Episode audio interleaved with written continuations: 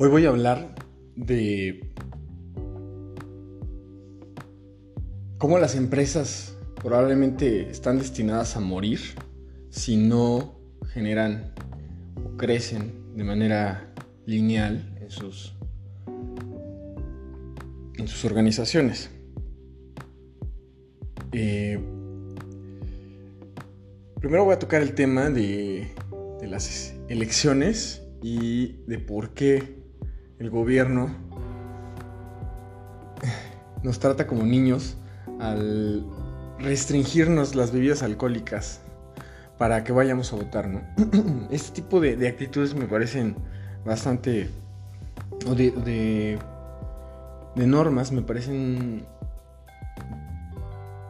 que dan risa, ¿no? Porque al final solo demuestra que somos un pueblo que no podemos estamos acostumbrados a que tomen las decisiones por nosotros. No sé cuánto valdría el voto de una persona que pues que al final prefiere ir a emborracharse y, y no votar solamente porque está cansado y no por una decisión de no votar, Pero es cultura, al final.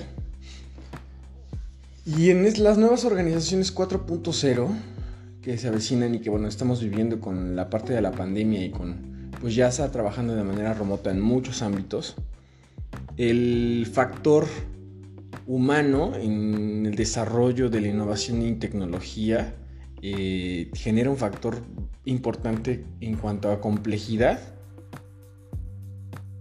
la velocidad de innovación y la parte de la curva de innovación que tiene o que se enfoca principalmente en las personas. Obviamente las personas son las que innovan. Y pues ahora tenemos que innovar con tecnología. Es forzoso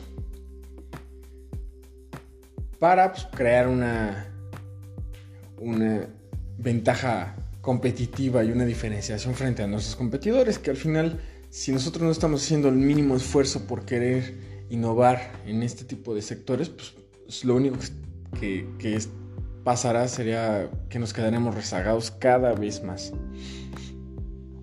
Entonces,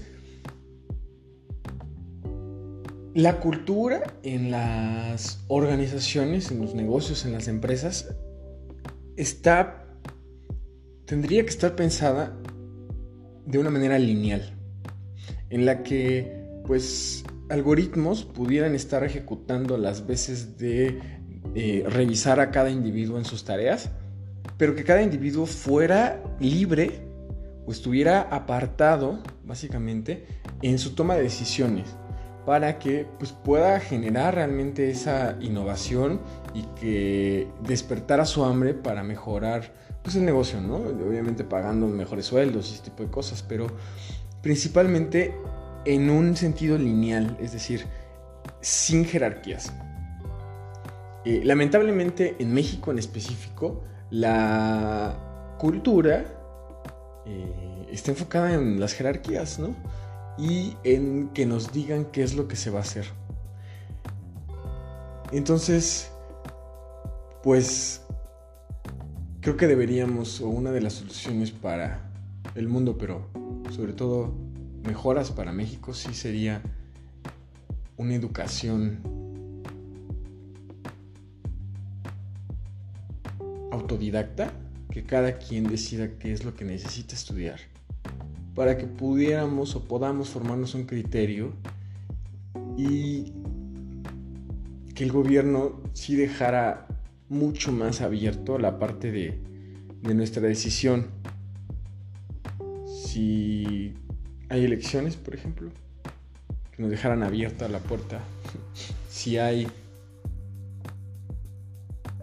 un trabajo, también se deja abierta la puerta para faltar o para cumplir con las metas de la mejor forma en la que en la que se nos haya delegado para evitarnos tratar como ni para evitar de tratarnos este o tratar a las personas como niños y en vez eh, como adultos pues, responsables, que, que es el fin.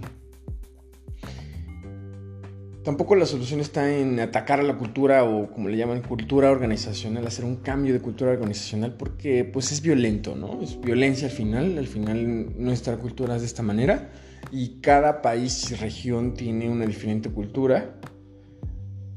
Y creo que hay que aprovechar las fortalezas de esas culturas, como en este caso el compromiso, eh, la fidelidad, las ganas de acercarse y tener un contacto humano en las negociaciones, en el trabajo.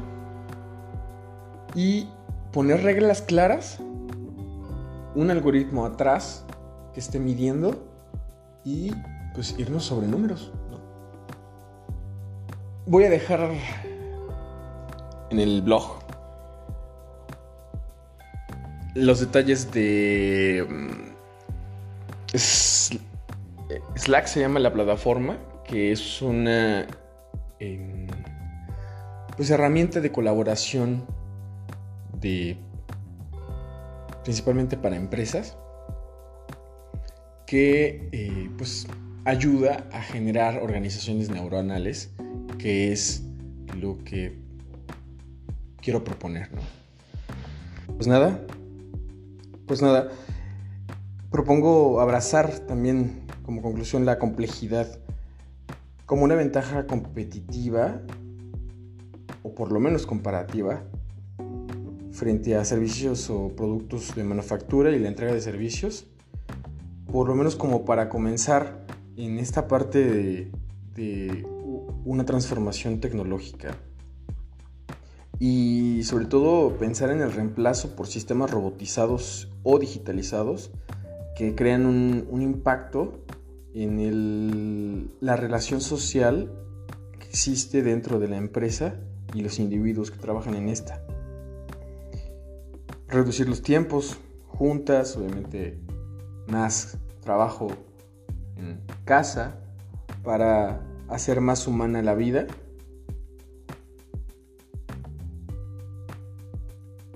y pues tener claros los objetivos que espera una empresa, una organización del individuo que está trabajando en esta y que un algoritmo pueda ayudar a medir si están llegando a los objetivos que, que buscan. Gracias.